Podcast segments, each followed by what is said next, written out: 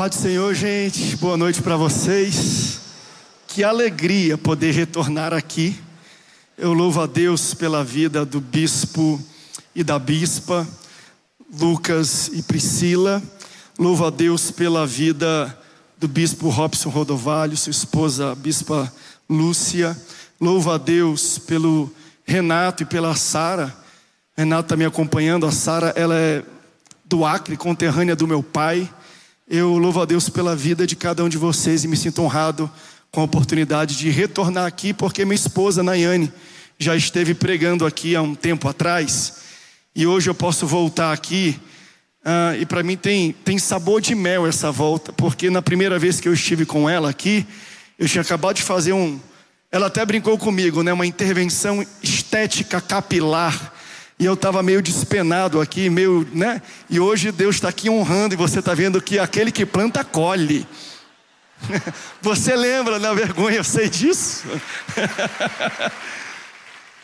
Eu quero aproveitar essa oportunidade porque eu sei que esse púlpito é um púlpito que não se comunica só com Brasília, ele fala para o Brasil e para o mundo. Muitas pessoas assistem ao vivo e o que aqui é dito ressoa em todos os lugares do mundo. Hoje é o aniversário do meu pai e do meu sogro. E ao mesmo tempo é o dia do aniversário da reforma protestante. Aí tem uma outra festa que o pessoal está dizendo aí, né? A minha esposa ela brinca porque a diferença da família é muito grande. Ela fala: olha, a reforma protestante é por conta do aniversário do teu pai, André. E o Halloween é por conta do aniversário do meu pai. Ela fala geralmente isso. Mas eu quero louvar a Deus pela vida do meu pai. Pai, eu te amo. Ele é pastor na Assembleia de Deus em Belém do Pará, que é a igreja mãe das Assembleias de Deus no Brasil. Tudo começou lá. E o meu sogro, que né, convive e mora na cidade de São José dos Campos, eu quero te mandar um abraço também. Meu sogro ama a sua vida. Muito obrigado por tudo. E estou feliz de estar nessa casa e poder aqui homenagear cada uma dessas pessoas. Quero fazer o maior proveito do meu tempo aqui já deixei então meu abraço ao bispo Lucas, Deus te abençoe, meu amigo. Bispo Priscila, muito obrigado pela generosidade de vocês, a unção de Deus na vida de vocês. Ela é singular, contagiante, inspiradora, tá bom? Que Deus continue usando muito a vida de vocês. Eu quero que você, igreja, me acompanhe na leitura, abra sua Bíblia, o seu aplicativo, em Marcos, capítulo 4, a partir do versículo 35. Eu vou ler da versão NAA, nova Almeida atualizada mas eu quero pregar sobre transição de fé. Eu sei que nessa noite você veio com fé, o culto da fé, mas existe muita coisa que a gente precisa aprender sobre aquilo que a gente crê e a maturidade da nossa fé. E Deus permite coisas acontecerem na nossa vida para que Ele mude a nossa fé de nível. Então eu creio que hoje Deus me trouxe aqui para ser boca dele, para mudar a sua fé de nível. Quem quer ir para um novo patamar e para um novo nível de fé aqui nessa noite? Olha o que está escrito em Marcos, no capítulo 4, a partir do versículo 35. Está escrito assim: ó. Naquele dia, sendo já tarde, Jesus disse aos seus discípulos: Vamos passar para outra margem. E eles, despedindo a multidão, o levaram assim como estava no barco, e outros barcos o seguiam. Ora, levantou-se um grande temporal de vento, e as ondas se arremessavam contra o barco, de modo que o mesmo já estava se enchendo de água. Jesus estava na popa, dormindo sobre o travesseiro, e os discípulos acordaram e lhe disseram: Mestre, o Senhor não se importa que pereçamos? E ele, despertando, repreendeu o vento e disse ao mar: Acalme-se. E disse ao vento: Aquieta-te. E o vento se aquietou e tudo ficou bem calmo. Então Jesus lhes perguntou: Por que vocês são tão medrosos? Como é que vocês ainda não têm fé? E eles, possuídos de grande temor, diziam uns aos outros: Quem é este que até o vento e o mar lhe obedecem? E eu vou só citar aqui Jó capítulo 42, versículo 5, para aplicar nessa palavra, nessa história que nós lemos, um texto muito conhecido da igreja. Olha o que Jó, depois de passar um vendaval, de ter a sua vida revirada ao avesso, quando ele passou por todas as experiências que você conhece bem, Jó diz isso no, no capítulo 42 e no versículo 5. Eu te conhecia de ouvir falar, mas agora os meus olhos te veem. Se você ama a palavra de Deus, diga: Eu amo a Bíblia. Já que eu falei da Sara que é conterrânea do meu pai, meu pai é criando de Cruzeiro do Sul. Cruzeiro no Sul, no Acre, faz a melhor farinha do mundo. Se você gosta de farinha, você precisa provar farinha de Cruzeiro do Sul, do Acre.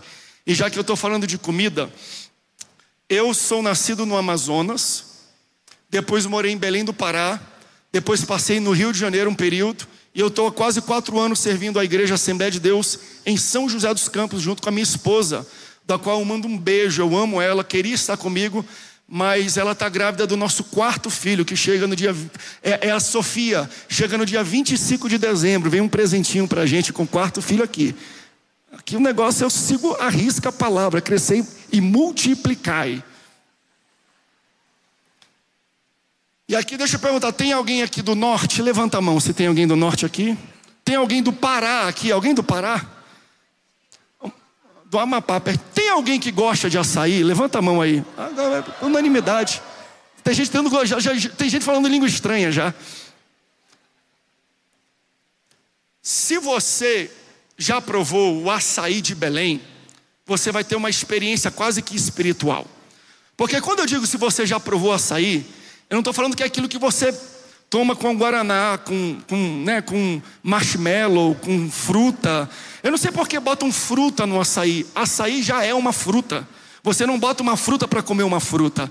Açaí se come com farinha, com peixe frito, com camarão seco, com charque. É assim que come açaí de verdade. Você está falando misericórdia porque você não comeu um negócio de verdade.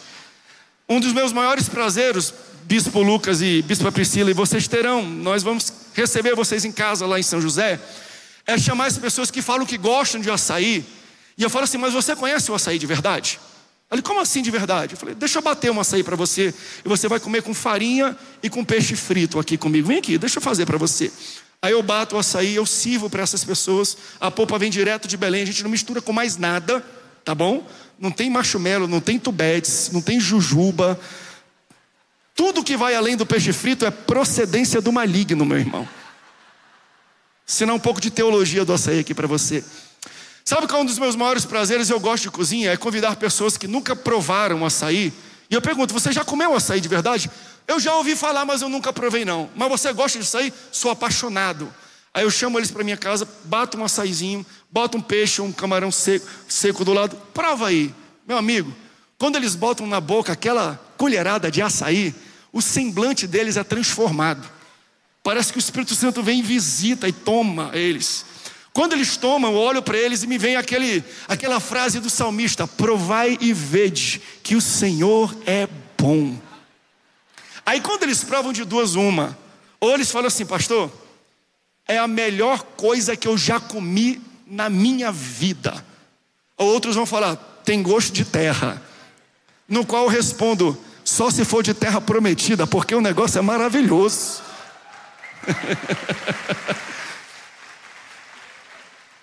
Veja, quem já gostava de açaí e falava que era maravilhoso, quando prova o açaí de verdade, fala: aquilo que eu chamava de mar maravilhoso, agora eu chamo de bom. Aquilo que eu achava que é extraordinário, agora é algo regular porque mesmo sabendo e ouvindo falar do açaí verdadeiro, nunca tinham provado. Agora que eles provaram o açaí de verdade, tiveram a experiência com o verdadeiro, aquilo que eles antes achavam que era maravilhoso, hoje eles chamam de bom. Pastor, o que que açaí tem a ver com igreja?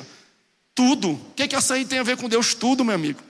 Vai ler a sua Bíblia que você vai falar. Deus depois falou, haja luz, Deus falou, haja açaí, está entre parênteses lá. O que eu quero trazer para você é que existe a experiência de ouvir falar, e existe a experiência de provar. A fé, ela é assim. A fé tem dois níveis, e eu vejo isso na vida de Jó, eu vejo isso na vida dos discípulos, nesse episódio onde veio uma tempestade. Jó falou assim: Eu conhecia Jesus só de teoria. Eu conhecia Jesus de sentar no banco da igreja e ouvir uma pregação e dar glória a Deus e aleluia.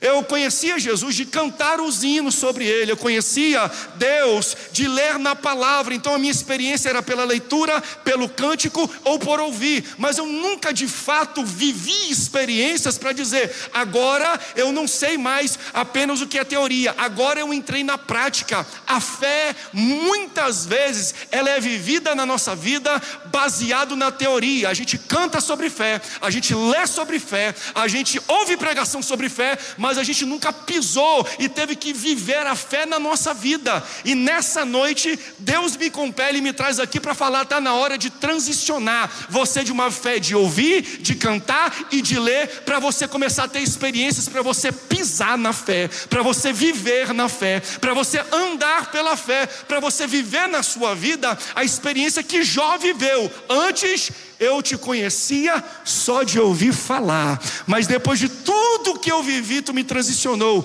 Agora os meus olhos te veem, assim como Jó transicionou na fé, Deus quer transicionar a sua fé de ouvir falar, de teoria para prática. Fé no nível de informação é uma coisa. Fé no nível de informação é uma coisa. Mas Deus quer que você esteja fé no nível de experiência. Porque Ele quer ter uma relação mais profunda contigo. Porque o nível da informação não passa a profundidade do poder e da autoridade que Deus quer conferir para você. Porque o conhecimento é bom, mas ele não é tão eficaz como a experiência. Porém, a experiência ela é desconfortável. Uma coisa é você estar sentado aqui ouvindo uma ministração sobre fé, e vendo que Deus cura, e vendo que Deus prospera, e vendo que Deus levanta, e vendo que Deus multiplica, aí você dá glória a Deus, aleluia. Só que o que Deus quer, isso é uma informação. Eu não quero só que você dê glória a Deus para algo que você ouve sobre fé. Eu quero que você vivencie experiências. Só que viver é desconfortável. Uma coisa é você dar glória a Deus quando você ouve um testemunho de cura. Outra coisa é você estar numa fila de hospital, é você estar num leito na maca do hospital precisando de um toque de cura. Um é informação, o outro é experiência. Para você experimentar, você precisa passar por um processo. E geralmente o processo que Deus usa para transicionar a nossa fé da informação para a experiência é o que a Bíblia chama de tempestade.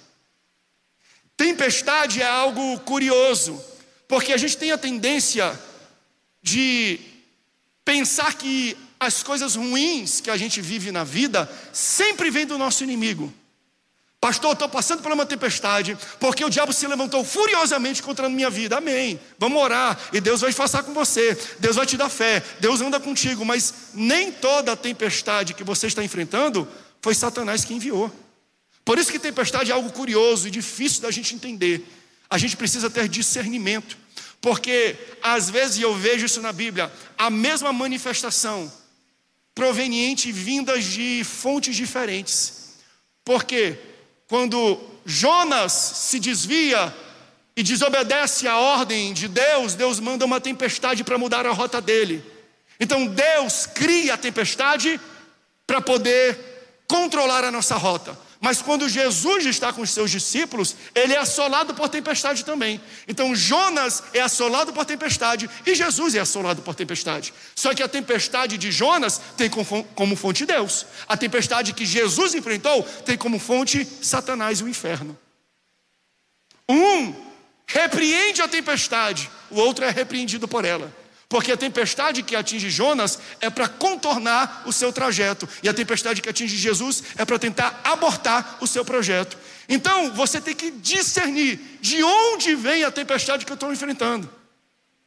Porque tempestade vinda de Deus, abraça que tem uma lição. Tempestade vinda de Satanás, chuta, que é maldição para a sua vida. Então o mais difícil de uma tempestade não é sobreviver a ela, mas é discernir de onde ela veio. Porque se vem de Deus, Deus quer fazer alguma coisa através disso. E se vem de Satanás, Satanás quer abortar alguma coisa que Deus quer fazer na minha vida. Mas o mais bonito de todos é que, mesmo vindo do teu inimigo, Deus usa a tempestade para te ensinar alguma coisa e para te empurrar para o propósito que Ele tem para a sua vida. Deus não cria, mas Deus usa. Hum. Deus não cria muitas coisas que você está vivendo, mas Deus usa as coisas que você está vivendo para seguir o caminho que Ele tem para a sua vida. Então, entenda a tempestade de uma maneira diferente. Deus não permite você passar por tempestades para te matar ou para te humilhar. Deus usa a tempestade para transicionar a tua fé do nível da informação para o nível da experiência, para você sair da teoria e começar a entrar na prática. Marcos capítulo 4, nós lemos aqui. E é interessante porque, olha o que diz o texto de Marcos capítulo 4. Ele despertando repreendeu o vento e disse ao mar: Acalme-se, fica quieto. O vento se aquietou e tudo ficou bem calmo. Então Jesus lhes perguntou: Por que vocês são tão medrosos? Como é que vocês ainda não têm fé? Pergunta retórica. Jesus está afirmando: vocês não têm fé. E eles, possuídos de grande temor, diziam uns aos outros: Quem é esse que até o vento e o mar lhe obedecem? Deixa eu provar para vocês, baseado na Bíblia, como Deus usa a tempestade, até tempestade enviada por Satanás, para mudar e transicionar e fazer crescer a sua fé. Porque essa é uma das tempestades que Jesus vivencia com seus discípulos. A Bíblia vai citar pelo menos duas tempestades. Marcos capítulo 4 é uma delas, é a primeira. Mas lembra, essa aqui, Jesus está dentro do barco dormindo junto com os discípulos. Na outra, Jesus está fora do barco e Jesus vem andando por sobre as águas e tem um encontro com os seus discípulos. Na primeira, olha o que Jesus fala: vocês não têm fé, vocês são medrosos. E os discípulos além de não ter fé, eles não conhecem o poder e a autoridade de Jesus, porque eles se questionam: quem é esse?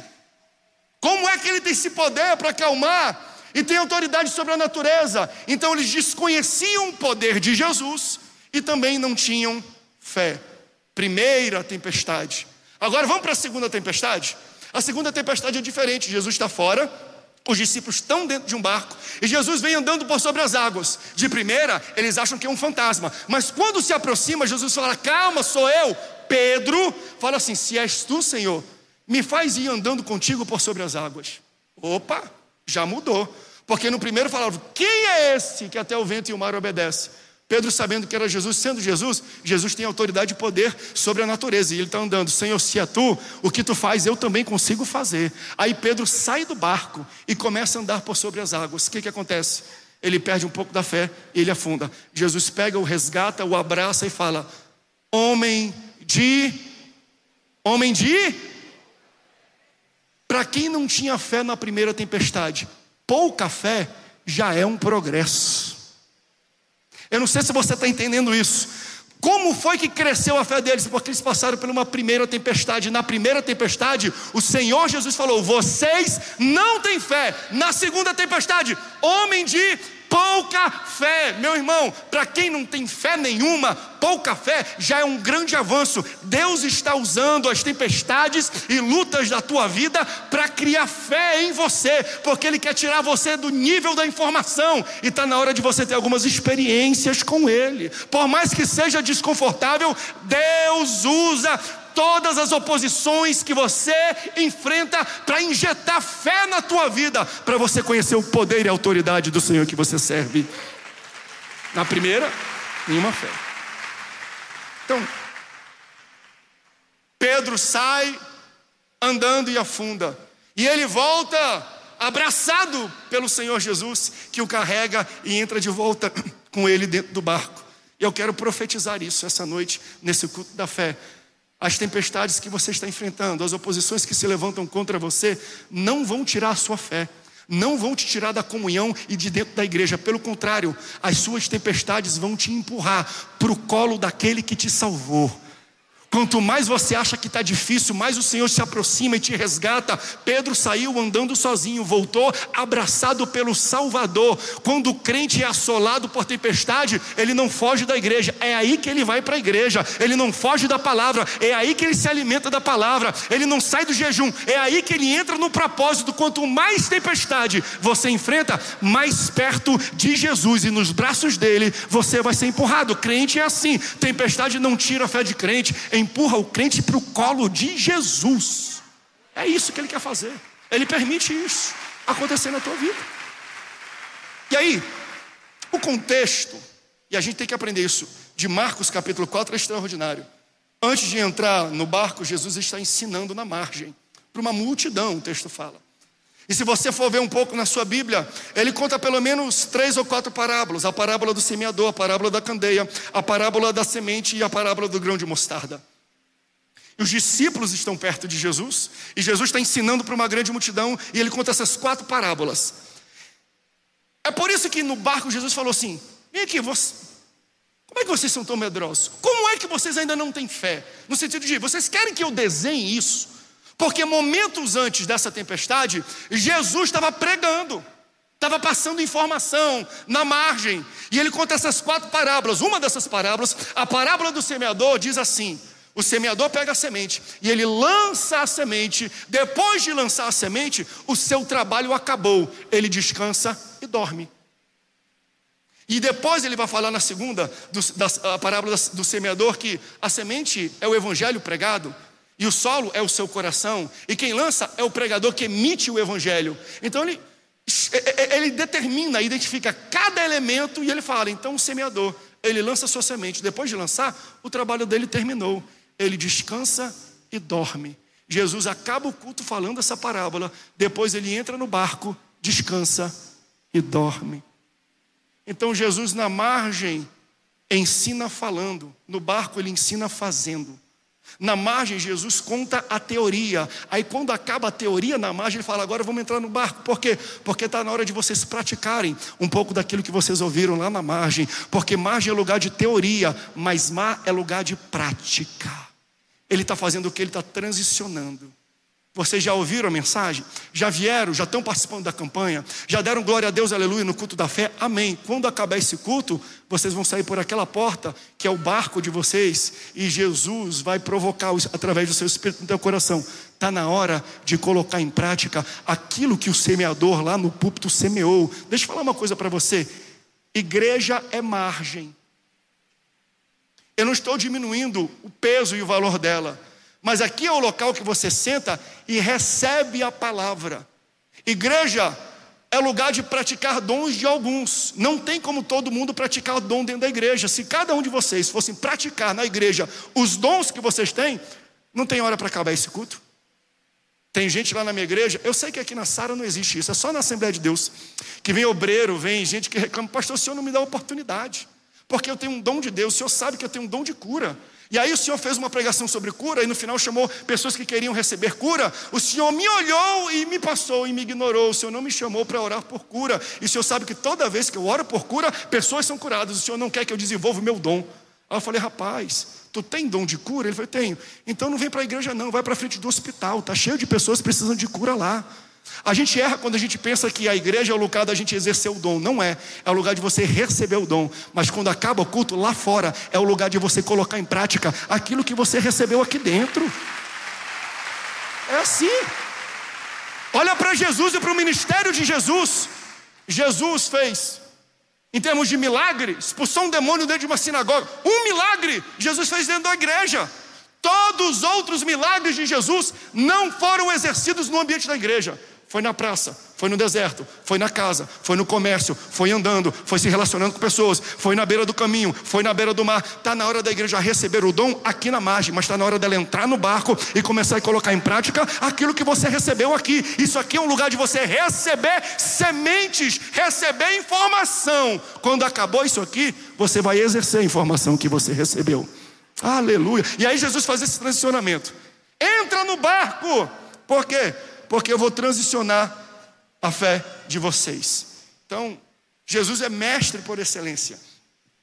Ele, na parábola, ensina falando e no barco ensina fazendo. Ele começa na teoria ao falar da parábola e passa para a prática ao entrar no barco. Porque a vida com Jesus é assim. Você primeiro é ensinado na igreja. E depois Deus coloca num barco e manda uma tempestade no teu caminho para você começar a exercer aquilo que você não praticou. E isso aqui é tão importante, gente, da gente entender nas igrejas nos dias de hoje. A sua bênção não vem no ouvir, vem no praticar. É errado, por mais que a gente fale, pastor, e eu sei que muita gente fala isso e vai falar isso hoje, pastor, eu fui muito abençoado pela tua pregação.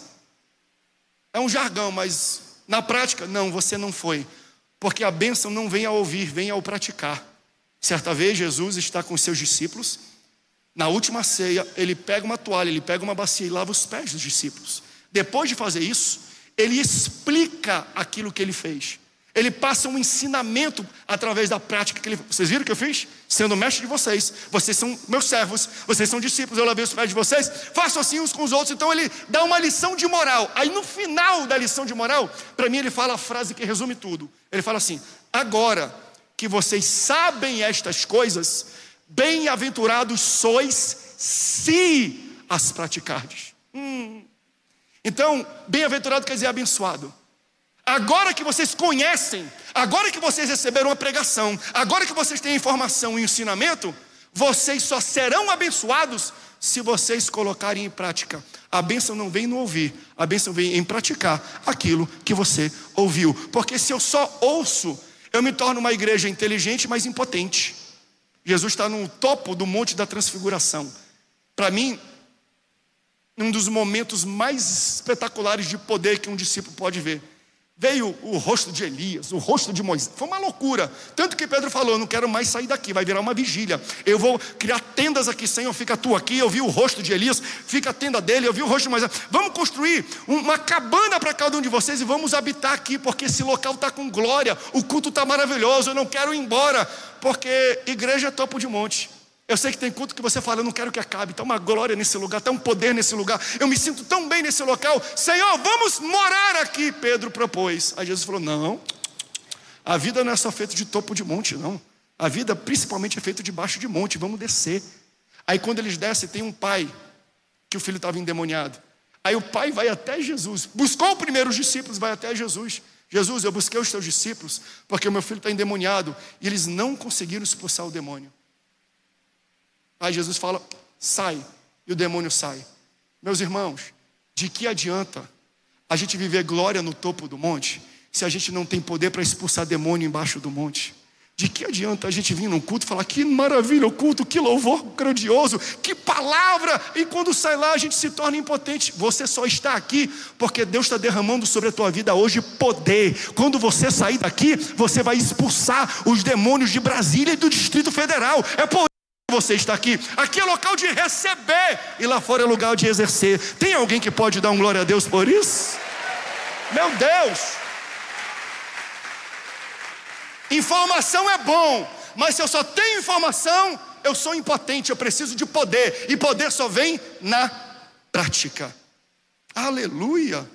Então está na hora da gente praticar, e Jesus transiciona isso. Aí ele fala: capítulo 4, versículo 35 de Marcos. Passemos para outra margem. Jesus sabia que viria uma tempestade. E mesmo assim ele direcionou os discípulos para ir adiante. O que Jesus está falando é: eu sei que vai ter tempestade, mas eu garanto a minha presença. Hum.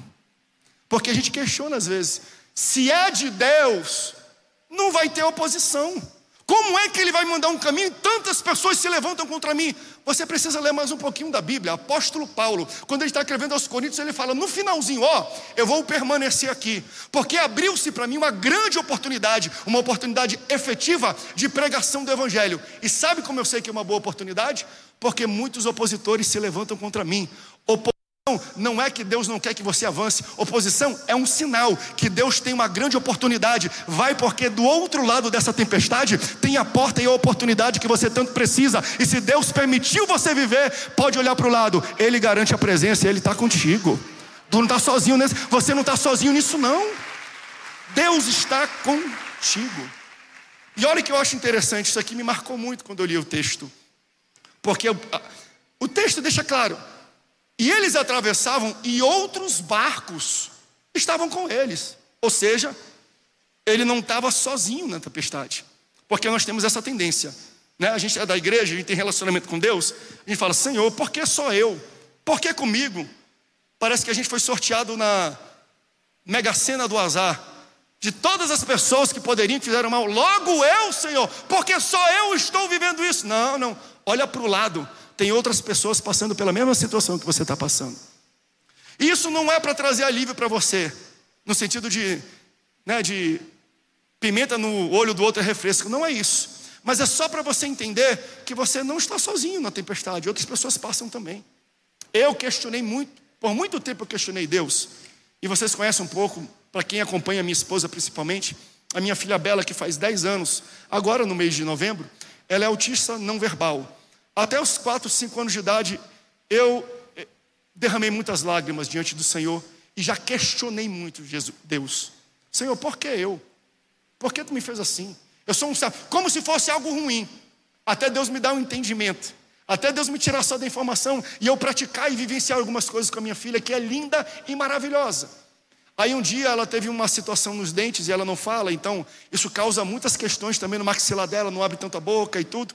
E a gente foi fazer um tratamento no dente dela e o único local que poderia fazer era um hospital para crianças, GAC, que é uma referência também para câncer infantil, que é lá em São José dos Campos. Aí eu peguei, vamos pegar ela, levamos para o GAC para tratar os dentes. E eu questionando Deus, Deus, por que isso? Porque ela não fala, não abre a boca, porque não abre a boca, tem problema maxilar, porque tem problema, tem problema no dente. E eu fui questionando a Deus. Quando eu entro naquele hospital, meus irmãos, criança de seis meses, um ano, criança de colo, tudo carequinha, porque estava passando por tratamento de quimioterapia por câncer. Aí quando eu entrei, o Espírito Santo falou: André, tu não está sozinho nessa tempestade. Muitas pessoas estão passando pela mesma tempestade que você está passando. E aí, quando eu voltei para esse texto, eu vi, Bispo Lucas, algo que me injetou uma fé, porque o texto dizia: outros barcos estavam andando junto, mas Jesus estava dentro de um. Meu irmão, tem gente passando por situação igual ou pior do que você e está enfrentando de cabeça erguida. E você, com Jesus no barco, está reclamando e pensando em desistir? Pelo amor de Deus. Jesus está no teu barco. E se Ele está no teu barco, Ele falou: passemos para o outro lado.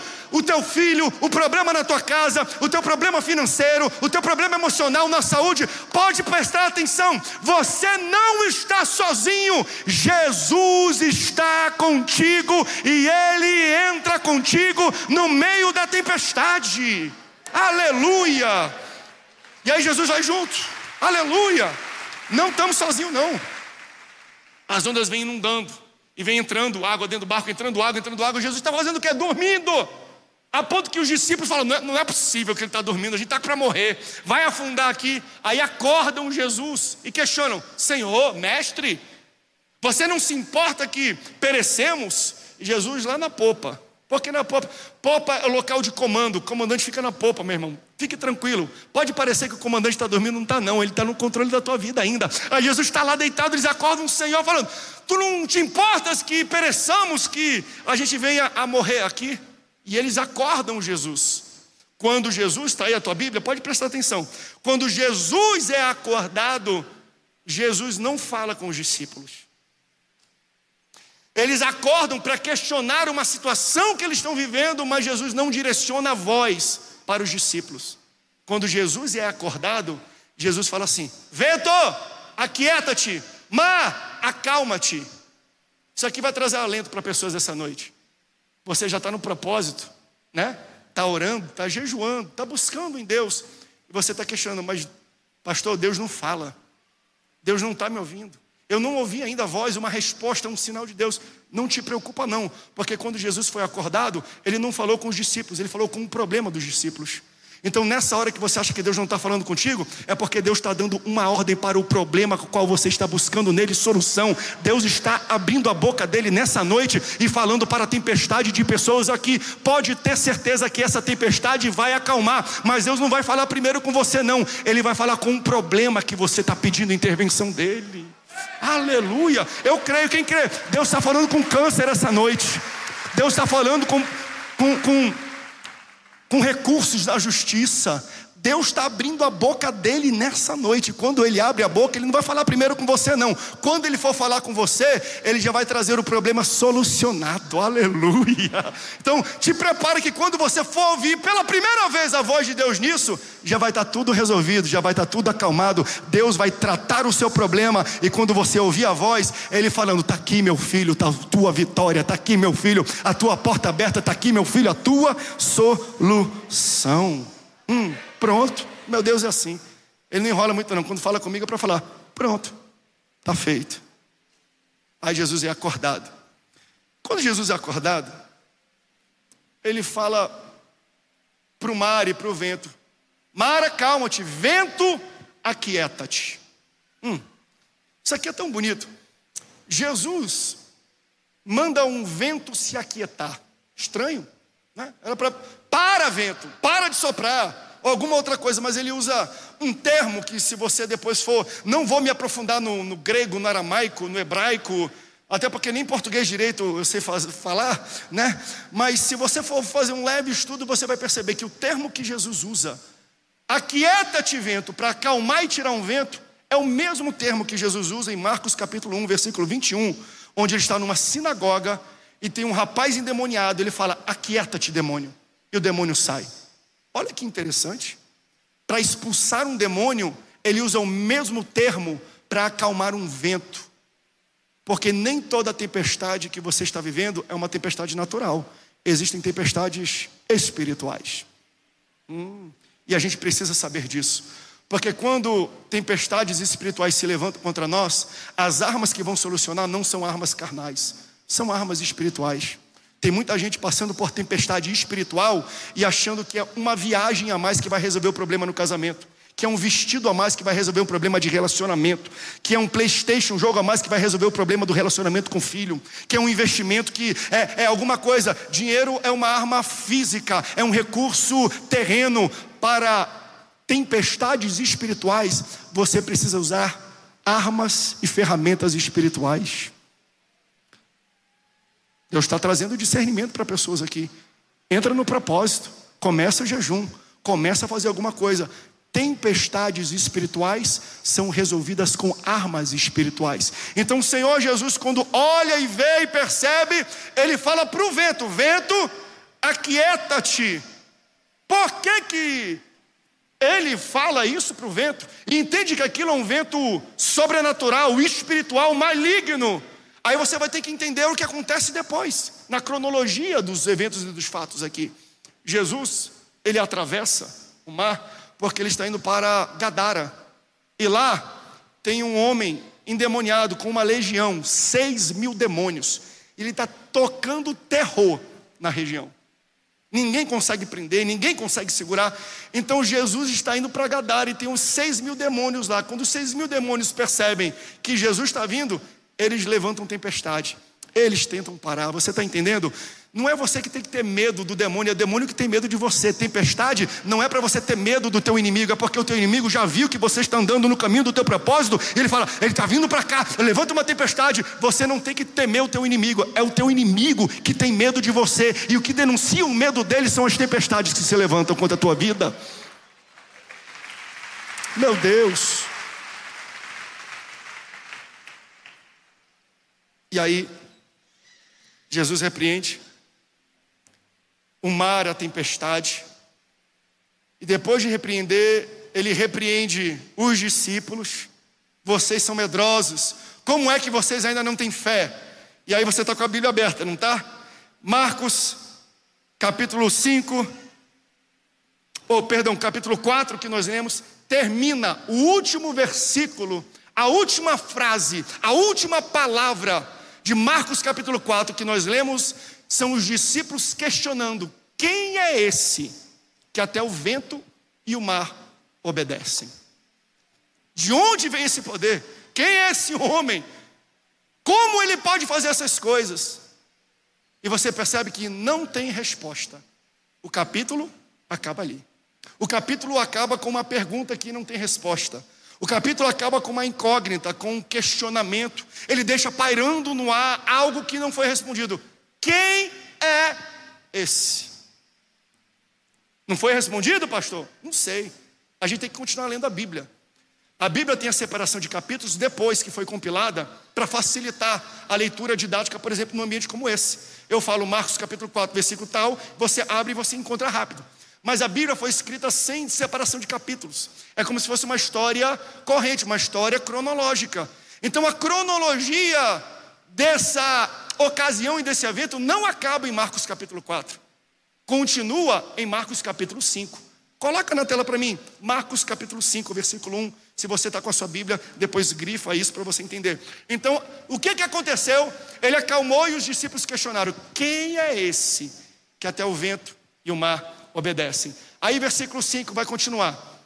Entre mentes chegaram à outra margem do mar, porque Jesus falou: vamos atravessar. Então, eles atravessaram e chegaram na outra margem do mar, a terra dos Gerazenos, próxima.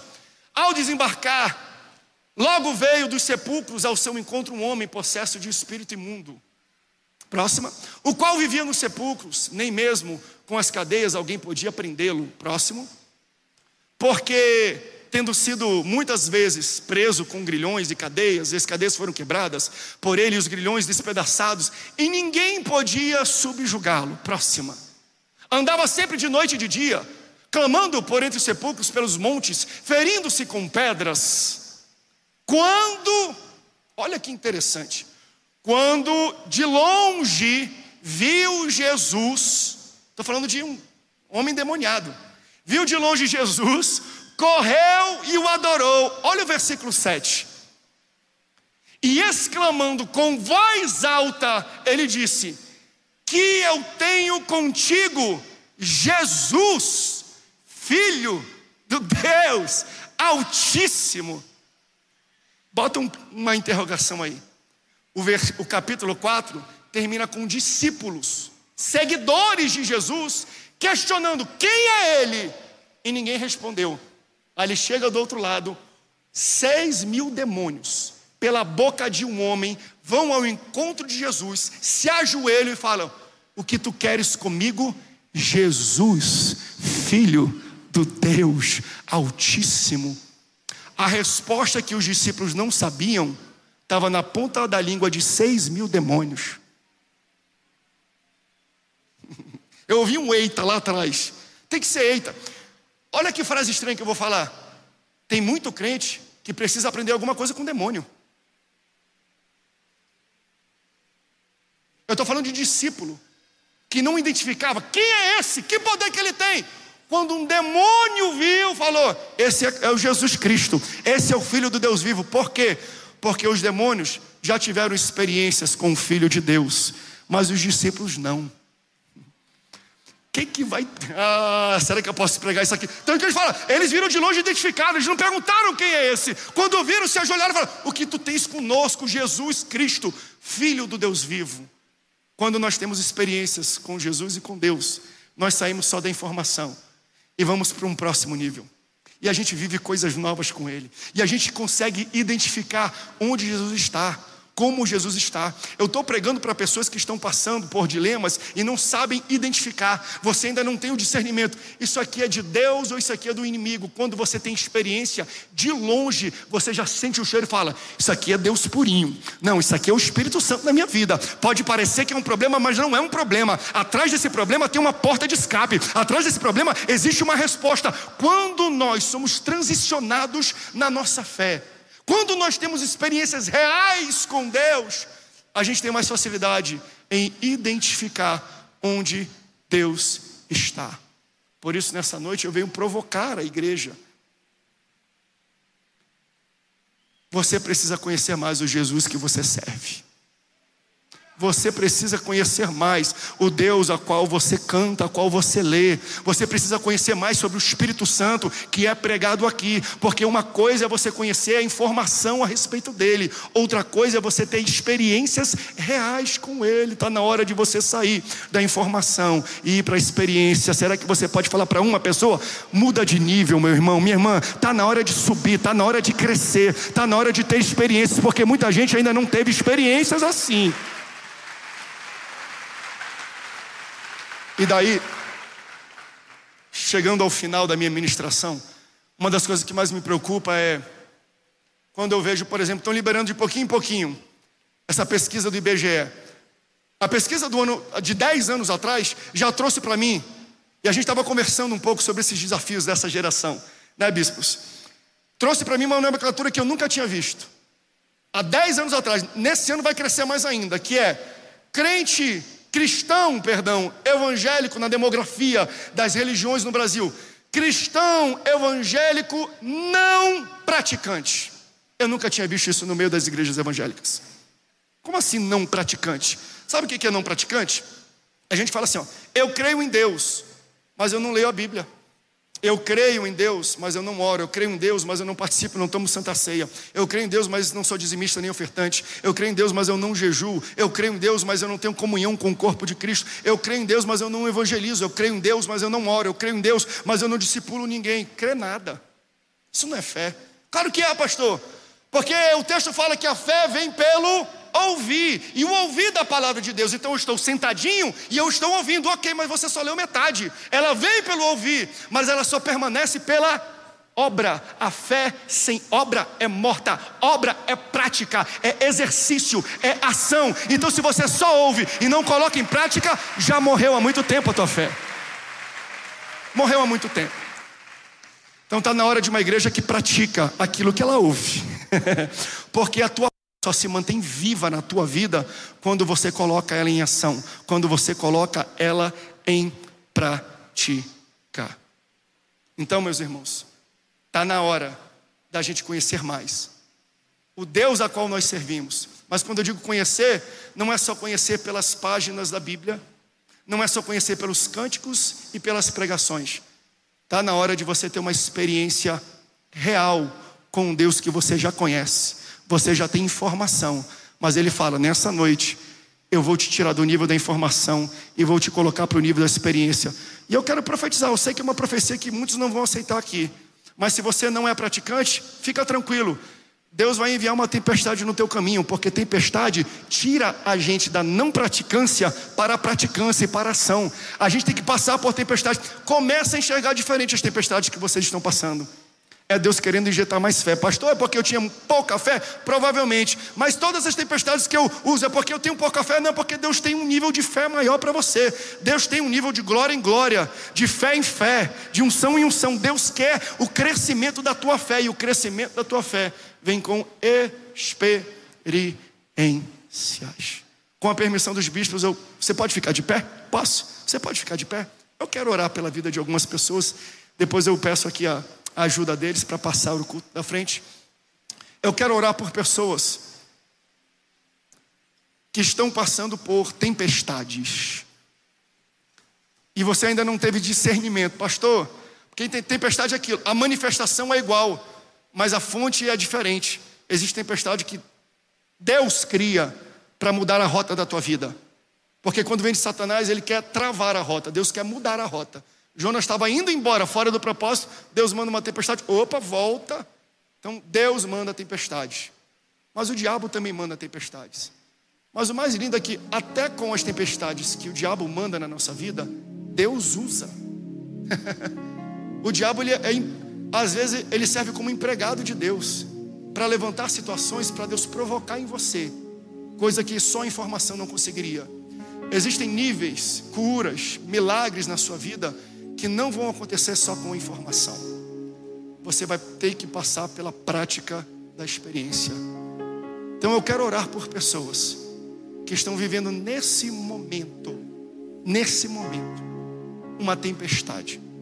Talvez você veio hoje até para querer ter discernimento, querer ter um sinal de Deus, uma resposta. Deus, por que, que eu estou passando por isso? Me dá um sinal, me mostra qual é a razão. Se você veio com esse questionamento, Deus me colocou aqui como sinal dele para a tua vida, para deixar bem claro para você, é porque eu quero mudar o teu nível de fé.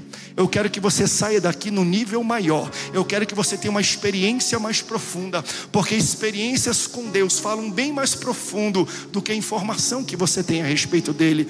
E é isso que Deus quer fazer com pessoas aqui nessa noite. Se tem alguém passando por uma guerra muito grande e está precisando que Deus venha intervir, Sai do seu lugar e vem aqui à frente. Eu preciso orar por pessoas assim. Meu Deus. Porque nessa noite Deus vai transicionar a tua fé, tá? Nessa noite Ele vai demonstrar para você o que Ele quer fazer na tua vida. Aleluia, aleluia, aleluia, aleluia. Isso. Venha, como Pedro foi carregado, mesmo com pouca fé. Não é vergonha ter pouca fé, não. Se tem pouca fé, é porque você já saiu da inércia. Você já saiu daquele local de não tem fé. Deus quer aumentar e é de pouquinho em pouquinho às vezes, e Ele usa tempestades.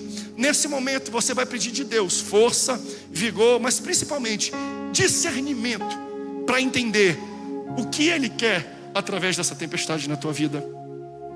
Ele quer crescer, Ele quer te dar vigor, Ele quer te dar força, Ele quer transicionar a fé de pessoas aqui, nesta, nesta noite. Deus poderoso, eu te apresento os irmãos que aqui à frente vieram, todos os outros que estão também nos corredores dessa igreja que está hiperlotada aqui nesse local, Senhor. Porque hoje tu ministrou os nossos corações e tu trouxe uma palavra de entendimento que não pode ficar só no nível do entendimento, tem que sair só do meu intelecto e começar e se transformar numa ação na minha vida, Senhor. Por isso, eu te dou permissão, e por mais que não te dê, eu sei que tu me coloca de qualquer jeito, mas hoje eu entendo, Senhor, e eu quero que tu me coloque e tu me permita viver situações para transicionar. Eu quero sair de uma fé rasa, eu quero sair de uma fé de margem, e eu quero ir para o profundo. Eu quero que tu faças com, comigo o que tu fez com Simão Pedro, porque quando ele ainda não te seguia, quando ele não cria ainda em ti, falou: Simão, eu posso usar o teu barco? Pode, então vai lá para o fundo, porque para a multidão Jesus fala na margem, mas para discípulo ele fala no profundo. E nessa noite, se você veio aqui à frente, é porque Deus te convidou para entrar entrar nesse barco e falou: Está na hora de ir mais profundo, meu filho. Está na hora de ir mais profundo, minha filha. Eu vou usar essa guerra que você está enfrentando e você vai sair uma pessoa mais forte. A tua fé vai ser mais fortificada. Eu vou crescer, eu vou te dar musculatura. Eu vou derramar sobre vocês unção, intrepidez. Eu vou te dar espírito de ousadia. Eu vou derramar os meus dons para quando você sair dessa reunião, você ter força, você ter coragem para colocar em prática tudo aquilo que você ouviu. Então, nessa noite, meus irmãos, eu faço das palavras de Jesus com os discípulos dele, as minhas palavras com os discípulos de Jesus dos dias de hoje. Agora que vocês sabem todas essas coisas, abençoados, bem-aventurados, vocês serão se vocês praticarem. Deus está levantando uma igreja praticante. Deus está levantando uma igreja ousada. Deus está levantando uma igreja corajosa. Você se ajoelhou fraco, você se ajoelhou às vezes sem entendimento, você se ajoelhou aqui ou veio aqui à frente sem percepção do que estava acontecendo na sua vida. E eu profetizo sobre você: quando você se levantar, você vai se levantar um crente ousado, um crente fervoroso, um crente com uma nova unção, um crente onde Deus coloca um manto, uma capa sobre você hoje, e você vai começar não apenas a falar, a cantar, a ler, mas você vai pisar na fé, no caráter, no poder e na autoridade que antes você só cantava e ouvia. Nessa noite, o Espírito Santo do Senhor está visitando este ambiente, está elevando a fé de pessoas de patamar. Então entenda, Deus vai dar sinal e Ele manda dizer para cada um de vocês: Eu estou passando contigo. Tu não está sozinho, meu filho. Olha para o lado. Eu estou contigo. Podes tu pensar que eu estou dormindo, que eu estou calado, que eu estou sem ação, mas eu já abri a minha boca e nessa noite Deus está falando com tempestades. Deus está acalmando ventos. Deus está trazendo tranquilidade para as águas que estão invadindo a tua casa, a tua família, os teus projetos, os teus sonhos, aquilo que Deus depositou nessa noite. Ele manda dizer para as tempestades espirituais, para os demônios, para os principados e potestades: aquieta-te, sai desse lugar. Nós te amarramos em nome de Jesus. Você não tem mais lugar na vida dos homens e mulheres que estão aqui nessa igreja nessa noite, estão se entregando diante de ti. Senhor, apressa-te Ouve o clamor do teu povo e aquieta o mar, e aquieta o vento, e acaba com a tempestade de uma vez por todas, no nome precioso e grandioso de Jesus.